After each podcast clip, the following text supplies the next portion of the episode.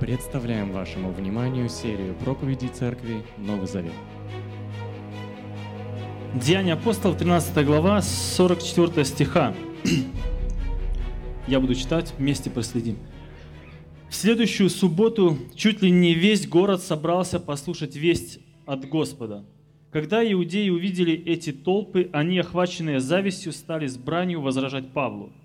Но Павел и Варнава смело сказали – мы должны были принести Божью весть вам первым. Но раз вы отвергаете ее и не считаете себя достойными вечной жизни, мы уходим к язычникам. Так заповедовал нам Господь. Я сделал тебе светом для народов, чтобы ты стал спасением до края земли.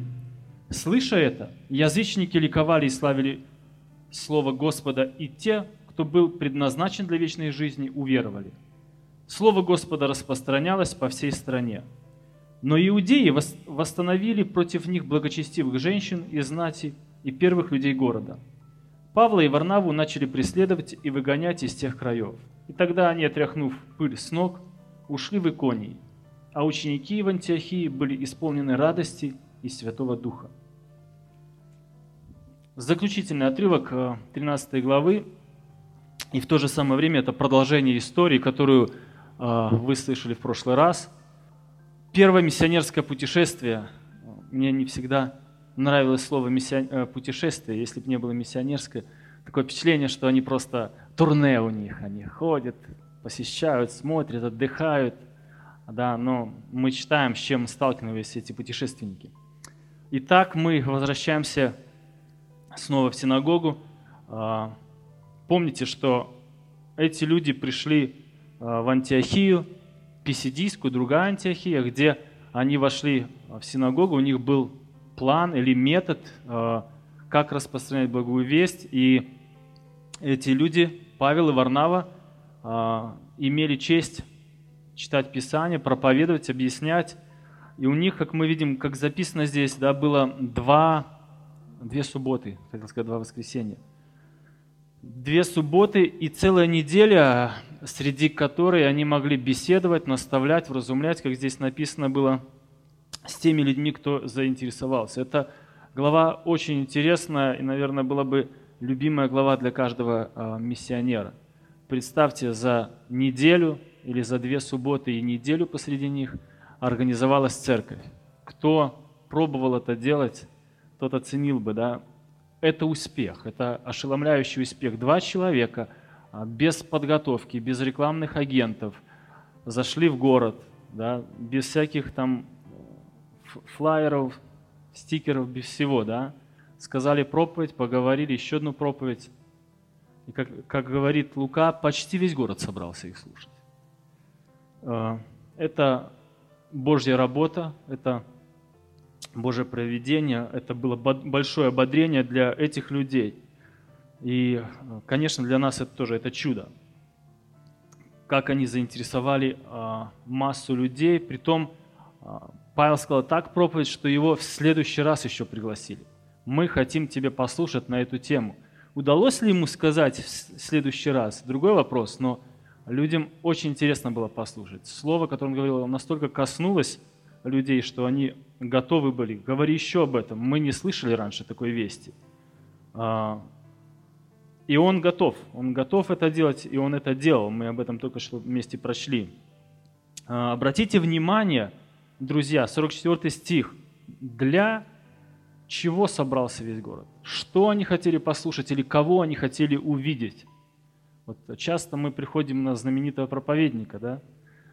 И иногда даже, к сожалению, не послушать, а просто сказать, что я был там или я видел него. Да, альбом собираем со всеми а, христианскими знаменитостями. Это мой христианский Майк Джордан, это еще и прочее, да. Но эти люди пришли, что здесь написано? Послушать весть от Господа. Даже не Павла, а весть от Господа послушать. И это очень важно. Они собрались слушать Евангелие. Это важно, что мы говорим и что люди собираются послушать. Евангелие. Это причина, почему они там. Отношение к Евангелию мы видим здесь разное, и отношение к Евангелию имеет разные последствия. И в этом маленьком отрывке мы рассмотрим положительные последствия и отрицательные. Да? То есть отрицание Евангелия и принятие Евангелия. А, здесь очень четко это видно. И мы видим, что важно здесь, скорее всего, не то, как даже они говорили, Павел или Варнава, а что говорит. Именно в конце этой главы а, это подчеркивается. Это было важно для людей. И мы видим, что люди, принявшие э, эту весть, радостную весть или Евангелие, они радовались, но многие отвергли. А, и это неудивительно. В начале своего служения о Христе сказано, что Он пришел к своим, и свои Его не приняли. А тем, кто приняли Его, верующим дал власть быть чадами Божьими. Христос столкнулся с этим, и ученики а, не исключение. История повторяется между Христом и его апостолами. Но если посмотреть, между Христом и первым путешествием, наверное, прошло лет 10 уже. А, что-то позабылось, возможно, сменились главы синагог, люди свежие, но тем не менее а, реакция одинаковая. По отвержению, по причинам ничто не поменялось. А, и это, это поражает. Евреи, которые читали каждую субботу в синагоге Писания, которые разбирали о Мессии, им напоминали, они любили это слушать, они жили этим, они, сказать, можно сказать, смаковали да, эту тему – придет Мессия, будет управлять всеми, мы вместе с Ним. А, и эти же люди начинают гонения в Иерусалиме. Помните, 4, 5, 7 главы, первое гонение. Гонение это иудеев. Обращение Павла в Дамаске, а, его проповедь, снова гонение, снова это иудеев. 12 а, глава, Ирод и гонение, снова от иудеев. Якова убили, Петра бросили в темницу – им это нравилось, Ирод видел, подыгрывал, играл с этим. Дальше мы читаем, что Павел, Варнава на Пафосе да, встречают вар Иисуса. Он был иудей. Снова он противостает Евангелию, противостает Павлу и Варнаве. Везде им противостоят свои люди из своего народа, евреи. И это а, это печально на самом деле. Это реальность, но это печальная картина. Иудеи восстали против своего Мессии. Не принимая весть о нем, они не принимают и его. И нельзя это отделить. Они не принимали и посланных от него. Весть а, или весть Евангелия всегда вызывает, можно сказать, две реакции. Или принятие, или отвержение. Нету даже равнодушия, это уже отвержение Христа. И Христос предупреждал об этом, что не надо удивляться, это случится даже в семье. Даже в семье произойдет разделение на спасенных и неспасенных. И это будет проблема в этой семье. Это будет сложная жизнь. Можно придумать, собраться и придумать что-то мягкое, что-то среднее, что-то удобное, которое бы а, не было таким радикальным, колким, а, и говорить об какой-то метод такой хороший. И именно используя его, говорить о Боге. Но, друзья, это уже не будет Евангелие. Это будет что-то наше, что-то человеческое. Евангелие всегда было радикальным. Оно меняло человека полностью. Невозможно было, это не что-то, как, знаете, визитку взял с какого-то магазина в кошелек, положил, и вот пусть будет. Я снова христианин, вот подписал эту бумажку, где-то спрятал дома – никто не видит, не знает, не слышит, но я ваш или я там, тайный ученик. Невозможно, Христос говорит, городу укрыться на горе или когда свечу зажигают, ее не прячут где-то далеко. Она должна светить. Жизнь христианина такая. Евангелие, оно всегда, оно светит, оно меняет, оно ставит человека перед выбором. Мне э, вспоминается картина с нашего детства. У нас было большая такая лужа, ну, ее называют еще пожарный пруд или водоем. Ну, там была рыба, и все мы садились вечерком ловить рыбу.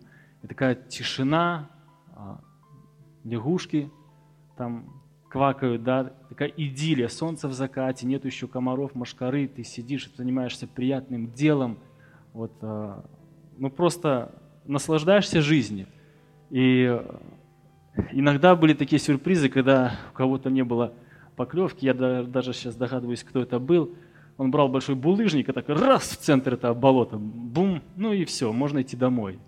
ни рыбалки, ничего, да, и надо было видеть еще реакцию всех остальных людей, кто был вокруг. А, подобно этому Евангелие входит в нашу жизнь. Оно просто меняет все. Оно не может тихо прокрасться, и вы не заметили. Оно поменяет вас. Если вы не поменялись, если не меняется ваш характер, убеждение, мировоззрение, вы не христианин. Вы знаете о Боге, вы религиозный человек, но вы обманываете себя, вы не знаете Бога. Он меняет это не нравилось, а, это не нравилось иудеям.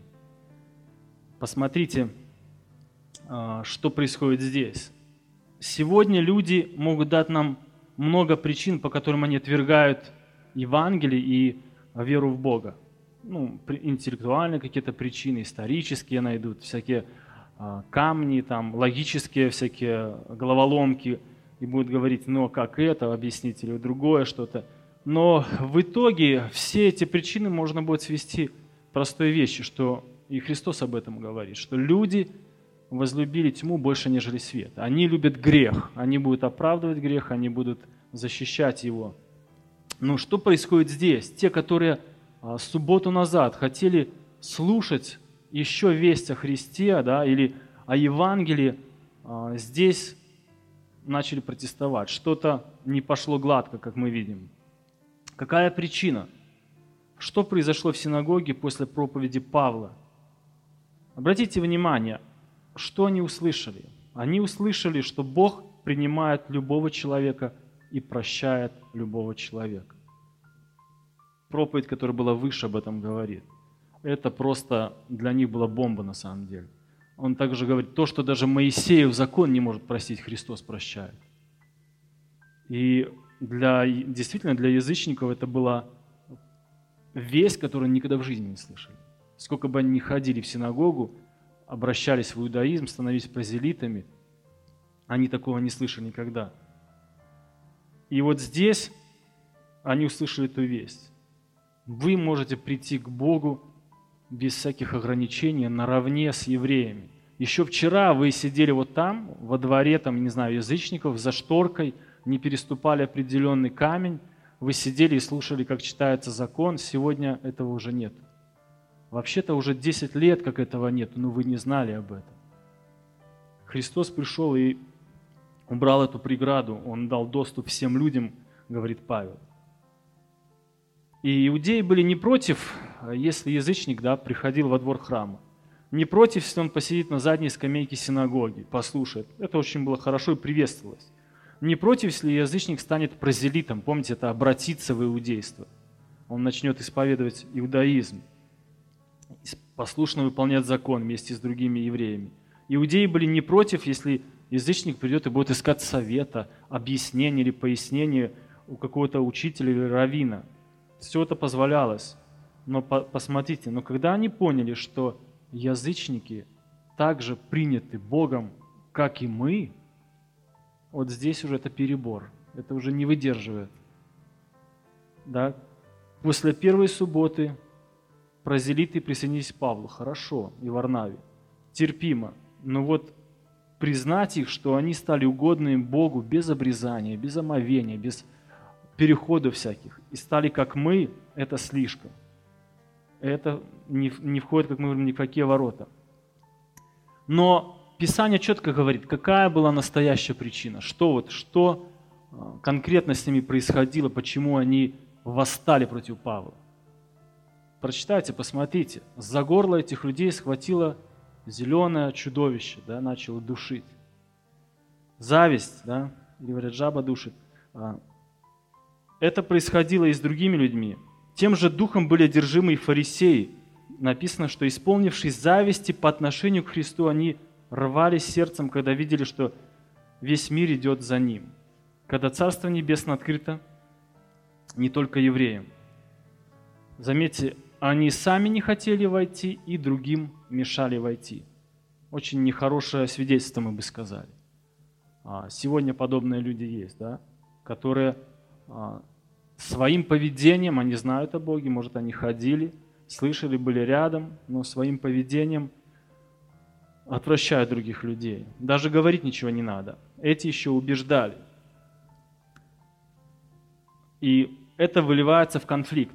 Это выливается в конфликт, неприятие, а, так что Павлу в итоге с Варнавой пришлось уйти. Но прежде чем мы к этому подойдем, давайте посмотрим, что отвечают на критику, на эти действия Павел и Варнава. Что отвечают апостолы?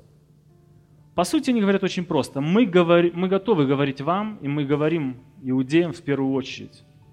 Но поскольку вы отвергаете, мы идем к язычникам. То, от чего мы видим, отказались одни, с радостью приняли другие. Это очень интересная э, вещь. Посмотрите, а, Павел принимает это решение, или Павел говорит это не просто так. Да? Павел, вот этот шаг полностью повлиял на всю стратегию его служения, что он будет делать дальше, и куда они пойдут, и с кем они будут общаться постоянно. Хотя сам, помните, Павел был еврей, он любил евреев, он об этом пишет в послании к римлянам, и он также говорит, что и Христос от них или от нас, если он еврей, говорил от своего лица. Тем не менее, он заявляет, что мы обращаемся к язычникам. Почему он так говорит? Может быть, его обидели, да, не оценили то, что Павел так хотел спасать евреев. Друзья, да, это не какие-то амбиции, ничего личного, как мы говорим, но это план Иисуса Христа, который был записан в первой главе Деяний. Мы читали об этом, говорили – а, согласно 1.8, от Иерусалима, Иудеи, Самарии до края земли. И вот они уже дошли, они прошли Иудею, прошли Самарию, они уже а, перешагнули барьер с язычниками, и благая весть идет дальше. Рано или поздно вот этот а, разрыв или поворот, он должен был произойти. Он произошел в жизни Петра, Павла постепенно, и вот они дошли до а, вот этой точки. И мы видим, что после этих слов Павел подтверждение того, что это не его личные амбиции, что-то его, он цитирует пророка Исаия, 49 главу, 6 стих, где Павел говорит, что Израиль сам по себе должен был быть светом для языческих народов, да, но а, этот свет они включали, когда хотели и на своих условиях, да, не всегда люди видели этот свет. Интересно, что и этот стих цитирует Симеон и говорит о Христе, когда принесли младенца Христа благословлять в храм.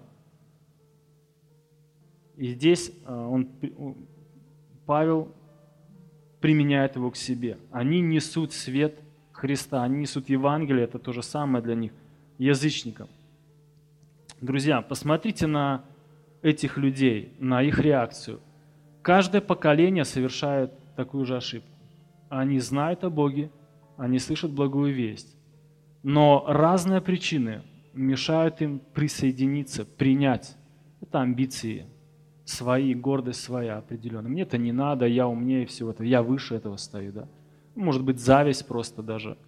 Иногда люди завидуют хорошей жизни других верующих. И они, у них не хватает ума смириться, чтобы сказать, я тоже так хочу, покажите как ну, ты живешь, я буду жить лучше, я покажу, я сам сделаю это. Это разные-разные причины. А, кто-то просто не хочет расстаться и а, со своим прошлым, как иудеи. Это радикальный шаг, это очень сложно было сделать. И для Павла и Варнавы было очень сложно проповедовать вот эту открытую весть.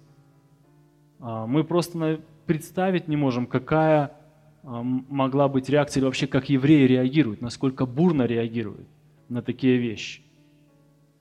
А, то, о чем мы говорили, да, что язычники свободно могут войти. Это была опасная весть для них, или опасная миссия, опасная работа, вот это говорить. Один мой э, знакомый, верующий человек, или был верующим, сложно сказать, он был молодым христианином, работал э, водителем, и он был э, последовательным, он говорил, что верующий человек, он не участвовал в всяких делах злых этих людей, даже где-то обличал и своим примером, и говорил об этом. И, естественно, в ответ была похожая реакция. Его он был одинок из-за этого на работе. Его начали подкалывать, строили всякие пакости, А, и поскольку он был молод, ему было сложно, он ушел с этой работы. И он устроился на другую работу, и он принял для себя решение, что на этой работе я не повторю ту ошибку. Я буду молчать, я буду подстраиваться, я буду, а, может быть, ну, иногда говорить, в удобное время говорить о Боге. Или там только определенным людям. А, и когда там все собирались на какие-то встречи или там, не знаю, пили вместе, он говорит, я просто буду сидеть. Я вот, чтобы не выделяться, чтобы не потерять отношения. Он как-то вот уговаривал себя.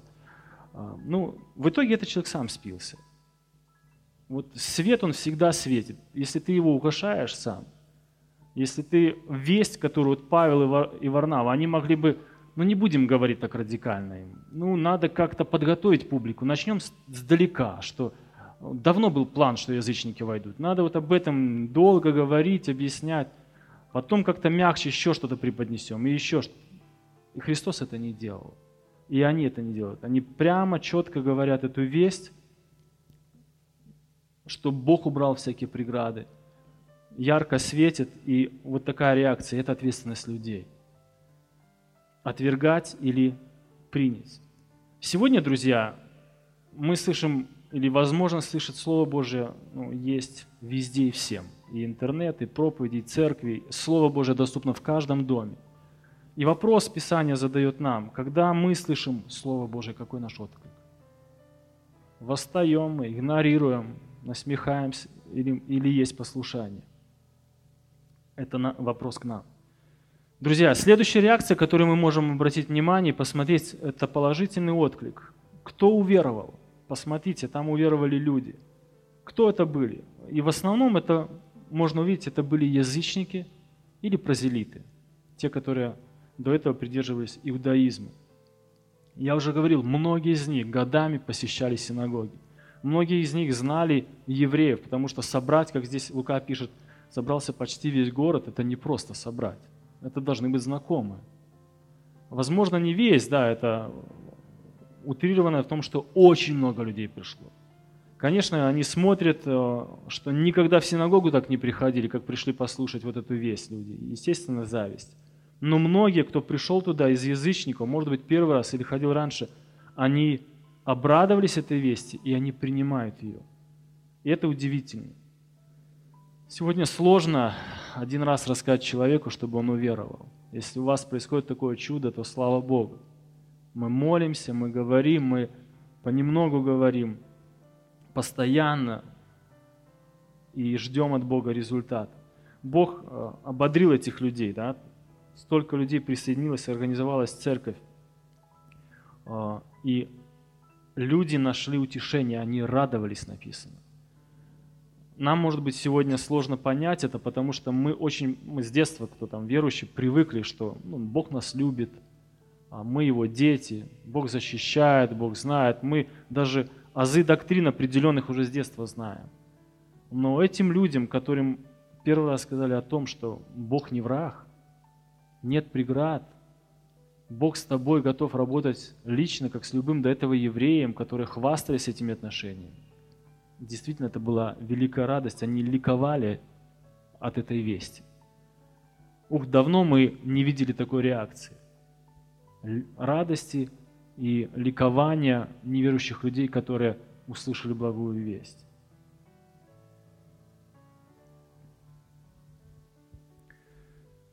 Также в этом отрывке есть а, один сложный момент для понимания. Написано, 48 стих, «Слыша это, язычники ликовали и славили, э, и славили Слово Господа, и те, кто был предназначен для вечной жизни, уверовали».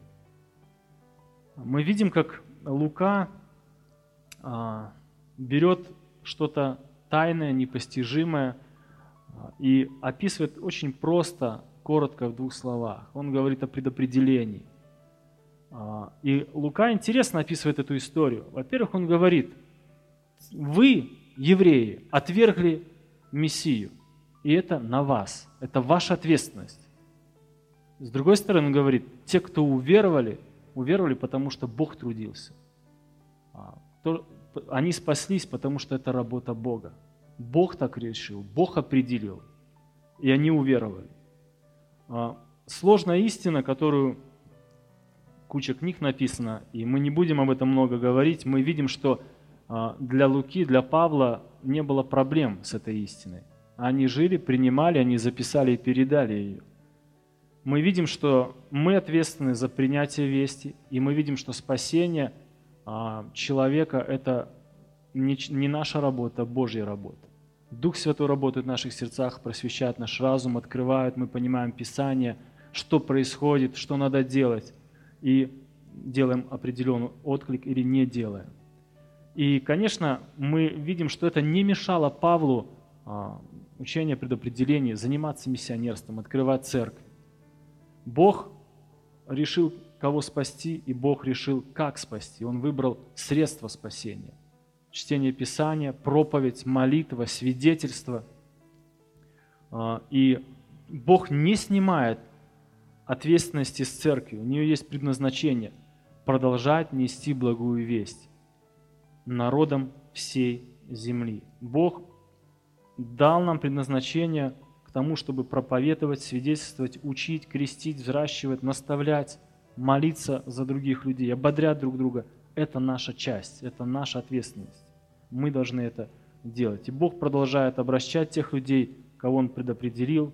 Бог посылает миссионеров, призывает их на служение, определяет свидетелей, которых Он избрал, он создает все обстоятельства для определенных встреч, Он инициирует эти обстоятельства, сводит нас, чтобы мы там говорили или свидетельствовали другим людям. Бог насаждает церкви, Бог воздвигает служителей, и Бог наполняет Духом Святым своих людей. Это Его работа. И мы видим, что, а, опять же, у наших друзей Павла и Варнавы не было вопросов, не было конфликта. А, который возникает сегодня у нас. Они принимали и ту, и другую истину и делали Божие дело, повиноваясь Господу. Так, друзья, мы заканчиваем 13 главу, которая делает нам вызов. Вызов повиноваться Слову Божию. Не только для неверующих людей, и для верующих людей. Есть сложные отрывки, есть сложные обстоятельства, где мы можем проявить или послушание, или непослушание и последствия разные, где мы можем или светить ярко светом, или пытаться его угасить, отрегулировать, спрятать от других людей. И мы видим последствия, да, принятия. Если ты живешь в послушании Богу, ты действительно будешь жить исполненным Духа Святого, как здесь заканчивается эта глава, и в радости.